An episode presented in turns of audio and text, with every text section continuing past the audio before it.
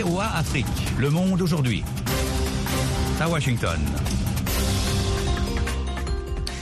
Madame, mademoiselle, monsieur, bonsoir. Nous sommes le mercredi 27 décembre 2023 et il est 18h30 en temps universel. Bienvenue à l'écoute. Jacques Aristide en direct de Washington pour vous présenter le monde aujourd'hui, les titres que nous allons développer ce soir. Élection en République démocratique du Congo, les forces de l'ordre empêchent une manifestation interdite. En Guinée, l'incendie du dépôt de carburant à Conakry est complètement éteint d'après le gouvernement. Israël poursuit ses frappes à Gaza où la situation humanitaire reste critique.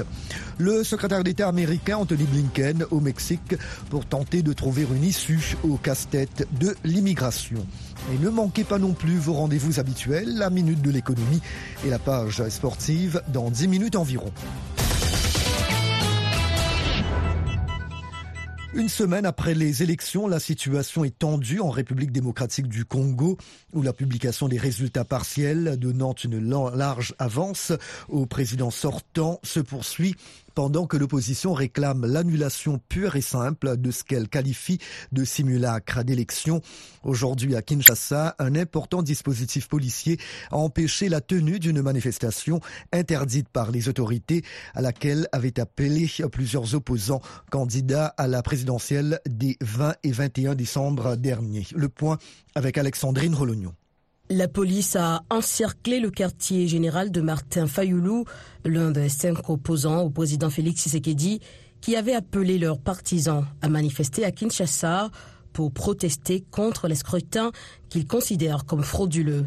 Selon Martin Fayoulou, au moins 11 militants ont été blessés. Le général Blaise Kilimbalimba, chef de la police de Kinshasa, a de son côté déclaré que deux policiers ont été blessés par des jets de pierre. L'opposition avait maintenu son mot d'ordre et appelé à se rassembler malgré l'interdiction du gouvernement qui considère que la manifestation mettrait à mal le processus électoral. Le dernier des comptes effectué mardi donne à M. Tshisekedi une large avance sur ses 18 adversaires avec près de 79% des quelques 6,1 millions de voix dépouillées. Environ 44 millions de personnes étaient inscrites sur la liste électorale. La compagnie militaire privée américaine Bancroft Global Development est en pourparlers avec la République centrafricaine, a-t-elle indiqué, alors que le groupe paramilitaire russe Wagner, implanté depuis 2018 dans le pays, est en pleine réorganisation. Le service de communication de Bancroft a démenti s'être déployé à Bangui, mais a admis des contacts avec le régime du chef de l'État, Faustin Archange Touadéra. À partir de juillet, Bancroft a accepté un cadre pour de possibles activités futures avec le gouvernement de la République centrafricaine. C'est tout, a ajouté le groupe dans un courriel. Ablassé Ouedraogo, ancien ministre burkinabé des Affaires étrangères, a été enlevé par des individus disant appartenir à la police nationale. Dans un communiqué, son parti politique réclame sa libération immédiate et sans condition. Le kidnapping d'Ablassé Ouedraogo âgé de 70 ans, a eu lieu il y a trois jours à son domicile à Ouagadougou. Son parti assure n'avoir aucune nouvelle de lui et personne n'a pu lui parler ni ne sait exactement où il se trouve, ajoute-t-il. En Guinée, le gouvernement indique que l'incendie du principal dépôt d'hydrocarbures du pays est complètement éteint. Le sinistre, qui est survenu il y a neuf jours à Conakry, a fait 24 morts et 454 blessés. Le point avec Yacouba Ouedraogo. D'après un communiqué du gouvernement, les opérations de refroidissement de tous les segments de l'installation pétrolière se poursuivent. Toutefois, la zone du sinistre reste fermée au public pour des fins d'investigation. L'incendie était jusqu'à présent maîtrisé, mais non éteint. Parmi les 24 morts, 11 corps demeurent non identifiés selon le texte. Sur les 454 blessés, 31 sont encore hospitalisés. Pour ce qui est de la qualité de l'air, le gouvernement ajoute que les relevés à Kaloum montrent une amélioration des indicateurs, mais le port du masque reste recommandé. Les autorités ont rétabli samedi la reprise de la distribution d'essence à la rationnant à 25 litres par véhicule, 5 litres par moto et tricycle, avec l'interdiction de servir des bidons. Les camions citernes ont repris leur circulation sous escorte, surtout en provenance de la Sierra Leone voisine. Un premier recensement avait dénombré 800 bâtiments endommagés et plus de 11 000 personnes affectées directement par l'incendie. Le bilan des attaques des villages de l'État du Plateau dans le centre du Nigeria entre samedi soir et mardi matin s'est alourdi aujourd'hui à près de 200 morts au moment où les victimes commencent à être enterrées, ont indiqué les autorités locales. L'identité des assaillants n'est pas connue pour le moment dans cette région en proie depuis plusieurs années à des tensions religieuses et ethniques. Les attaques ont eu lieu pendant les fêtes de Noël. Le président du conseil du gouvernement de Bokos, Mandekassa, a déclaré avoir dénombré 148 villageois de Bokos massacrés de sang-froid lors de sa rencontre avec le vice-président du Nigeria, Kashim Chitema, auquel s'ajoutent au moins 50 personnes tuées dans quatre villages de la circonscription voisine de Barkin Ladi, selon Dixon Cholom, un élu de l'Assemblée locale. Le précédent bilan faisait état de 163 morts. Nous vous demandons de résister à la tentation de succomber aux divisions ou à la rhétorique empoisonnée de haine envers vos concitoyens alors que nous recherchons la justice pour assurer votre sécurité, a déclaré Kashim Chitema devant les autorités locales et des déplacés. Au Libéria, au moins 15 personnes ont été tuées dans l'explosion d'un camion-citerne. Beaucoup de personnes ont été brûlées, a indiqué ce mercredi Prince Moulba, inspecteur général adjoint de la police. Le camion-citerne a eu un accident hier et est tombé dans un fossé le long d'une route à Totota dans le comté de Bong. Au Sénégal, 79 personnes ont déposé leur candidature à la présidentielle de février prochain avant la date limite de mardi soir, selon le quotidien Le Soleil. Toujours d'après le journal, parmi ces candidatures figure celle d'Amadouba, membre de la coalition au pouvoir et actuel chef du gouvernement, l'opposant emprisonné Ousmane Nassonko, l'ancien maire de Dakar, Khalifa Sall, Karim Wad, fils de l'ex-président Abdoulaye Wad, et Idrissa Seck, arrivé deuxième à la présidentielle de 2019. Chef de l'État depuis 2012. Macky Sall ne briguera pas un nouveau mandat. Il a désigné Amadouba pour représenter la majorité. VOA Afrique, à Washington, vous êtes à l'écoute du monde aujourd'hui. L'armée israélienne poursuit ses frappes dans la bande de Gaza. La guerre contre le Hamas pourrait durer encore de longs mois malgré de nombreux appels à cesser le feu pour acheminer l'aide humanitaire dans le territoire palestinien. Les détails avec Eric Manirakidza. Les combats ne connaissent aucun répit. Des témoins ont fait état de frappes israéliennes de combats au sol à Khan Younes, dans le sud de la bande de Gaza, mais aussi de bombardements intenses sur les camps de réfugiés d'Al-Maghazi et d'Al-Bourei dans le centre. Dans le nord du territoire palestinien, de violents affrontements ont eu lieu à l'aube dans les villes de Gaza et de Jabalia. La France s'est dite mardi gravement préoccupée par l'intensification des combats et a appelé avec force à une trêve immédiate. L'émir du Qatar s'est entretenu dans la nuit avec le président américain Joe Biden. Les deux dirigeants ont discuté des efforts nécessaires pour arriver à un cessez-le-feu permanent, a affirmé la diplomatie qatari. Près de 2 millions de personnes, soit 85% de la population de Gaza, ont été déplacées depuis le début de la guerre. Ce qui se passe sur le sol palestinien ces jours-ci va au-delà d'une catastrophe, a déclaré mardi soir Mahmoud Abbas, président de l'autorité palestinienne. Anthony Blinken, le chef de la diplomatie américaine, est parti à Mexico aujourd'hui pour tenter de trouver des solutions face à un nouvel afflux de migrants à la frontière entre les États-Unis et le Mexique. Mohamedou Oumfa nous en dit davantage. Anthony Blinken doit rencontrer à Mexico le président mexicain Andrés Manuel López Obrador. Le secrétaire d'État est accompagné du ministre de la Sécurité intérieure, chargé notamment de la police aux frontières, Alejandro Mayorkas, et de la conseillère à la sécurité intérieure, Liz Sherwood Randall. La délégation américaine doit aborder avec M. Lopez Obrador l'urgente nécessité de voies d'immigration légale et du renforcement des actions coercitives, selon Matthew Miller, porte-parole du département d'État. Ce déplacement intervient au moment où les élus républicains au Congrès exigent un accord sur l'immigration avec le gouvernement de Biden en échange de leur soutien à une nouvelle enveloppe d'aide pour l'Ukraine. Ces dernières semaines, quelques 10 000 personnes par jour ont tenté de traverser illégalement la frontière sud des États-Unis, soit près du double des chiffres enregistrés avant la pandémie, et une caravane de milliers de migrants a quitté le sud du Mexique dimanche pour tenter de rejoindre les États-Unis. Débordés par l'afflux, les autorités américaines ont dû fermer des postes frontières pour s'occuper de migrants qui tentent des traversées clandestines. Le quotidien américain New York Times a entamé des poursuites auprès d'un tribunal fédéral à New York à l'encontre d'OpenAI, créateur du logiciel ChatGPT, ainsi que de Microsoft, son principal investisseur, pour violation des droits d'auteur. Le journal estime à plusieurs milliards de dollars le préjudice subi dans les faits et d'un point de vue légal. Et voilà pour le journal. Plus tarder, un condensé des nouvelles économiques, il est l'heure de la Minute Éco avec Mohamedou Oumfa. En Côte d'Ivoire, le tarif de l'électricité va connaître une hausse de 10% dès le 1er janvier 2024, a annoncé mardi à Abidjan le ministre en charge de l'énergie, Mamadou Sangafoua Koulibaly. Cet ajustement ne permet pas de rétablir l'équilibre du secteur, l'ajustement réalisé n'étant que de 9,6%, alors que le taux requis est de 27%, a fait savoir M. Koulibaly. À en croire le ministre, le secteur de l'électricité connaît un déséquilibre financier accentué par les effets de la pandémie de Covid-19 et de la crise en Ukraine. L'autorité générale de la zone économique du canal de Suez, la SC Zone d'Égypte, a déclaré mardi avoir reçu des investissements d'une valeur de 1,85 milliard de dollars au cours des six derniers mois.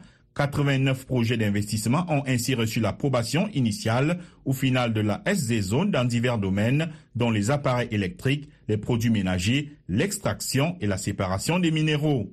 La Tunisie et l'Arabie saoudite s'apprêtent à signer sept mémorandums d'entente sur des domaines comme l'environnement, le tourisme, la recherche scientifique, l'agriculture et l'emploi, a annoncé mardi à Tunis le ministre saoudien de l'Industrie et des Ressources minérales. Le responsable saoudien est actuellement en Tunisie dans le cadre de la 11e session de la commission mixte tuniso-saoudienne qui vise à renforcer la coopération entre les deux pays.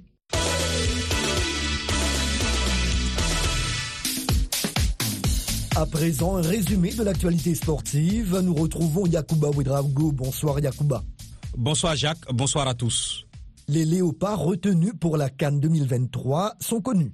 Oui, Sébastien Dessabres, sélectionneur de la R de Congo, a appelé 24 joueurs pour le déplacement en Côte d'Ivoire, même si la CAF autorise jusqu'à 27 joueurs. Sur la liste du technicien français, il n'y a qu'un seul joueur issu du championnat local, Ngoussa Badjo CID, gardien de but du tout-puissant Mazembe. Les cadres de la sélection sont présents. Comment comprendre les choix de Sébastien Dessabres Analyse sur place à Kinshasa avec Francine Koufi, journaliste sportive à Cinec TV. Je suis d'accord à 85% avec les coachs. Là où ça fauche un tout petit peu, c'est quand il choisit d'aller avec 24 joueurs en lieu et place de 27 comme l'avait accordé la CAF.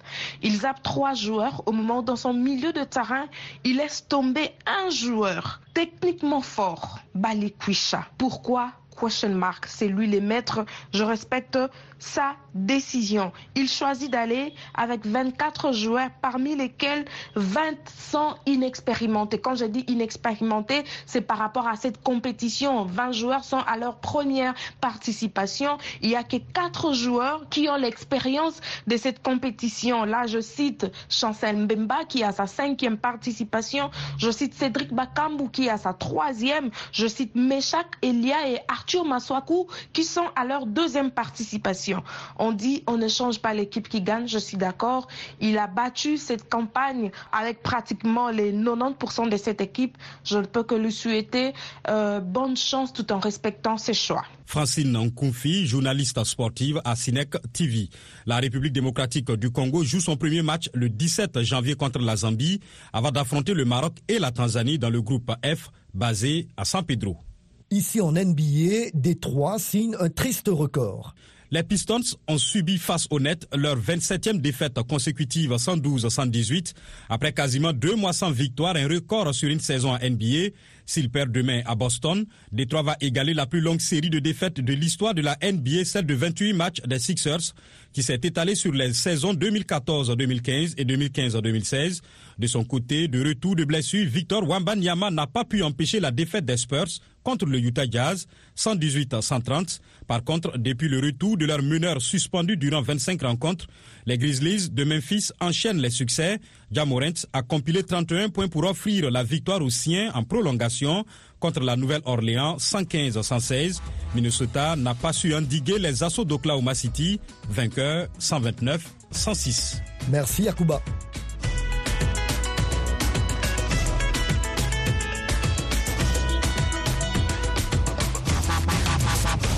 Le Monde aujourd'hui, VOA Afrique.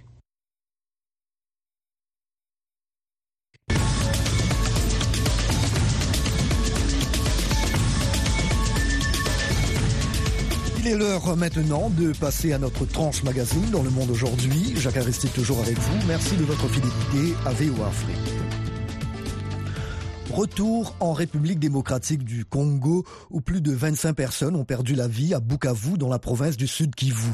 Les victimes ont été surprises par des glissements de terrain après des pluies diluviennes qui se sont abattues jusqu'à ce mercredi matin sur la région orientale du pays. Le reportage de Zanem Netizaidi, notre correspondant à Goma.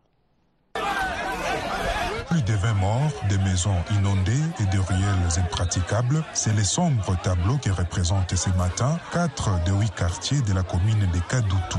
Ce sont les quartiers Kassali, Mossala, Nyamugo et Nkafu qui ont payé le plus lourd tribut à cette catastrophe naturelle. David Chikuru, habitant de Bukavu. On a enregistré 11 morts sur l'avenue Kawa, au quartier Nyamugo. Dans le quartier Nyakaliba, on a enregistré 5 morts. Sur l'avenue Wecha, dans le quartier Nkafu, on a enregistré 3 morts. De nombreux blessés sont enregistrés et sont pris en charge dans les structures sanitaires. L'un des leaders de la nouvelle dynamique de la société civile souligne que cette catastrophe est la deuxième pour le seul mois de décembre 2023.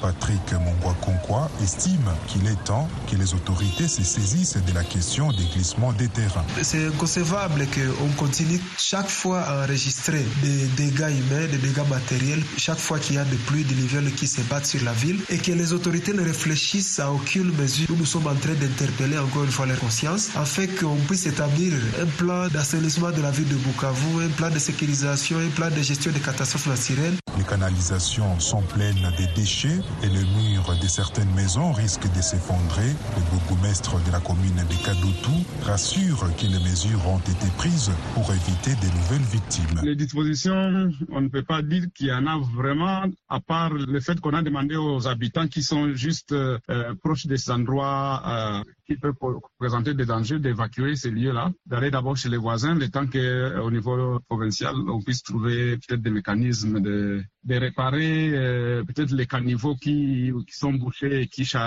entraînent que les eaux puissent être concentrées à un endroit et ainsi créer des dégâts. La ville de Bukavu fait face à un énorme défi de respect des normes urbaines. De nombreux experts ont souvent recommandé aux autorités de procéder à un élargissement de la ville pour limiter les dégâts environnementaux, un plan qui n'a jamais été mis en application. Zanem Netizaidi pour VOA Afrique. Restez branchés sur VOA Afrique à Bukavu sur 97.4 FM.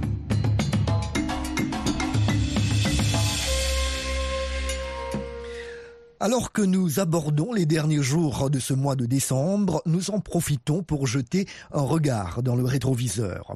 Ce mercredi, nous commençons par le Nigeria, où l'année 2023 a été marquée par la présidentielle du 25 février, qui a débouché sur la victoire de Bola Ahmed Tinubu, mais aussi par des réformes économiques initiées par le nouveau pouvoir qui affectent négativement le coût de la vie des Nigérians.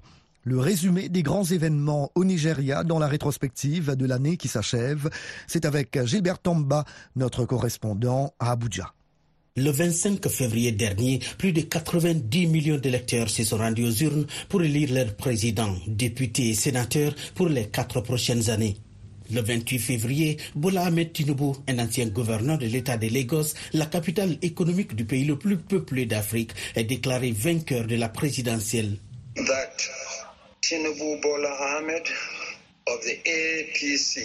Que Tinubu Bola Ahmed de l'APC ayant satisfait aux exigences de la loi est déclaré vainqueur et donc élu.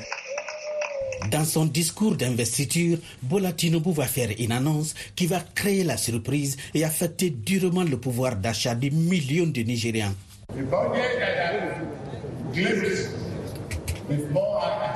Malheureusement, le budget avant ma prise de fonction ne prévoit aucune subvention au carburant.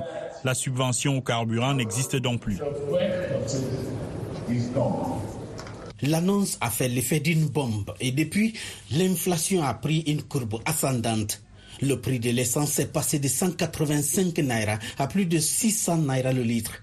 Le président Tinubu a promis d'investir ailleurs les fonds qui étaient depuis des années destinés aux subventions sur les carburants. Beaucoup de Nigériens n'ont pas apprécié la mesure. S'il y avait eu un projet de suppression de la subvention, ils auraient pu d'abord prendre fonction et faire des négociations à l'amiable, mais pas venir annoncer brusquement. Maintenant, les gens ont déjà payé la subvention et ils ont refusé de vendre leur carburant. Au moment même où je vous parle, il n'y a pas de carburant dans mon véhicule et je suis maintenant bloqué.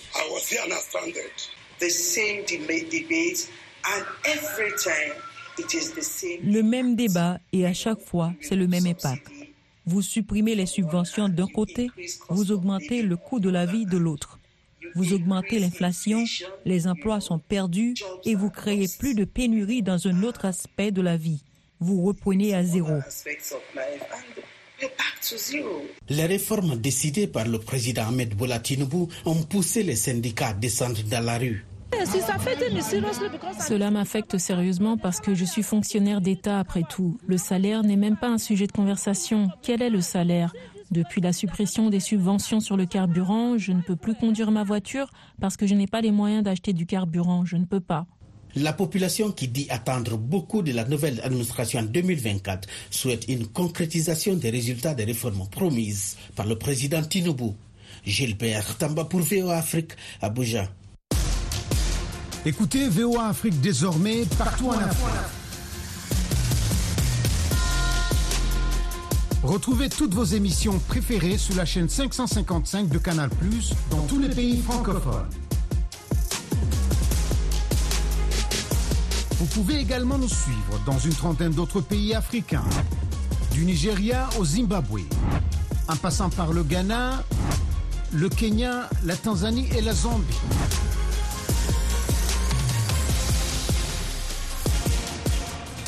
VOA Afrique dans tout le continent africain sur la chaîne 555 de Canal Canal.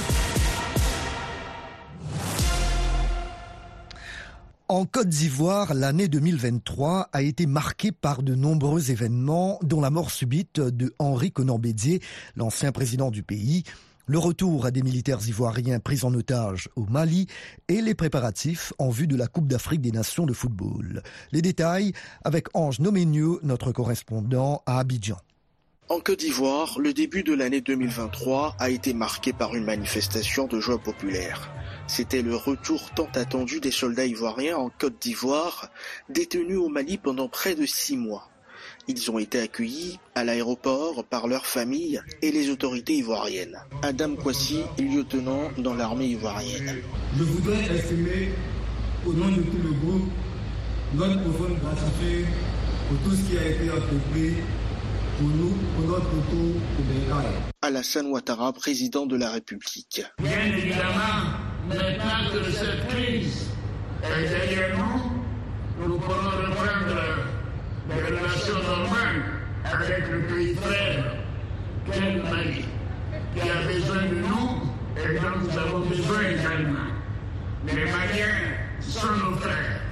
La mort de l'ancien président ivoirien Henri Colombidier est l'autre grand événement qui a marqué la Côte d'Ivoire le 1er août 2023. Le sphinx de Daoukro est décédé à Abidjan des suites de malaise à l'âge de 89 ans. Syria Kuyuboué, militant du PDCI. Aujourd'hui, on m'informe que le président il va mal à point, qu'il a été transféré ici à Abidjan. Donc je dis si c'est comme ça, je vais me rendre à sa résidence. Malheureusement, à ma grande surprise, on vient d'être informé que le président a rendu l'âme. C'est vraiment un coup dur pour nous les militants et c'est vraiment une grosse perte pour la Côte d'Ivoire et pour le PDC RDA. Donc je crois en l'avenir d'un PDC RDA. Je pense que les dignitaires, les secrétaires exécutifs au sein du parti avec la mort du vieux, vont fédérer leur énergie pour qu'on puisse vraiment obtenir un PDCI RDA fort et concurrent. Le banquier Tidiane Thiam a été élu pour succéder à Henri Conan-Bédier à la tête du PDCI. Pendant ce temps, sur le plan sportif, le pays s'apprête à accueillir la deuxième canne de son histoire. Les préparatifs sont presque terminés et les Ivoiriens sont plus que jamais enthousiastes à l'idée d'accueillir ce grand événement. Idriss Diallo, président de la Fédération ivoirienne de football. Une fois qu'on aura offert cette canne, toutes les dispositions seront prises pour que la sécurité soit assurée, pour que les conditions, je dirais, de, de vie, de qualité soient assurées dans la ville d'Abidjan. Pour ceux qui connaissent la Côte d'Ivoire, il y a un adage qui dit Abidjan est doux. C'est universel. Et donc, euh, nous allons faire en sorte que euh, tous les étrangers apprécient. L'année 2023 se termine donc sur cette note d'optimisme en vue de l'organisation de la Cannes. L'année 2024, pour sa part, promet d'être le sprint final pour les préparatifs de l'élection présidentielle de 2025. Ange Bijounomignon pour VOA Afrique, Abidjan. Abidjan, Côte d'Ivoire, 99 FM, VOA Afrique, 24 h sur 24. Au Gabon, les fêtes de fin d'année sont une aubaine pour les commerces. Depuis quelques jours, les ventes et les commandes s'enchaînent auprès des opérateurs locaux, initiateurs des expositions mettant en lumière leur savoir-faire. Un petit tour d'horizon de ces activités saupoudré de l'ambiance festive avant le réveillon de la Saint-Sylvestre. Le reportage de notre correspondant à Libreville, Ismaël Obiongzé. Pour faire plaisir à leur famille, les Gabonais ont envahi les marchés, ce qui fait l'affaire des commerçants, comme ici à la foire des artisans locaux qui se tient sur l'esplanade de la place de l'indépendance.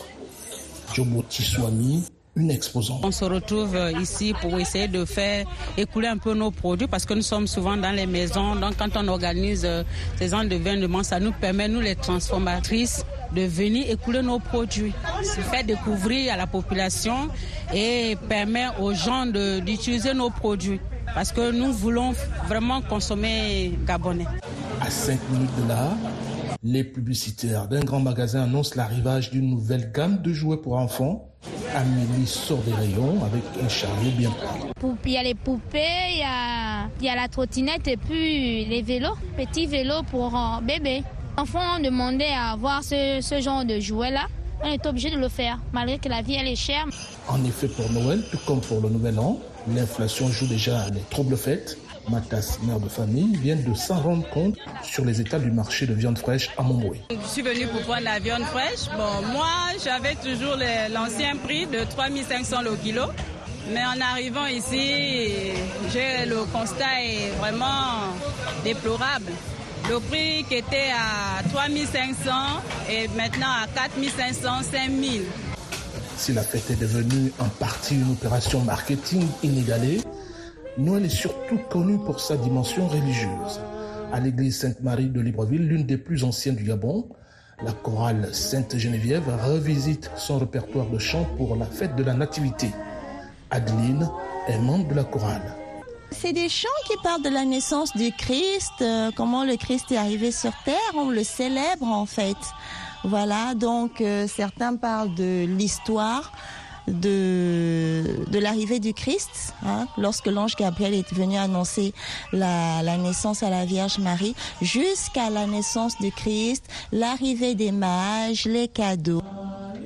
Un bémol cependant, L'atmosphère de Noël, avec la musique et le parfum envoûtant du réveillon, risque d'être parasité par le couvre-feu en vigueur au Gabon depuis le coup d'État militaire du 30 août dernier. Ismaël Obianzé pour VO Afrique, Libreville.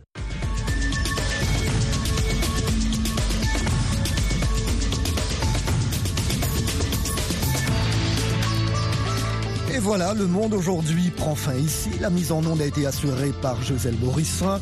L'actualité se poursuit sur nos ondes et sur voafrique.com. Merci, chers amis fidèles de la VOA, de nous avoir accueillis chez vous. Jacques Aristide dans la capitale américaine. Toute l'équipe se joint à moi pour vous souhaiter de très belles fêtes de fin d'année. À très bientôt. Au revoir.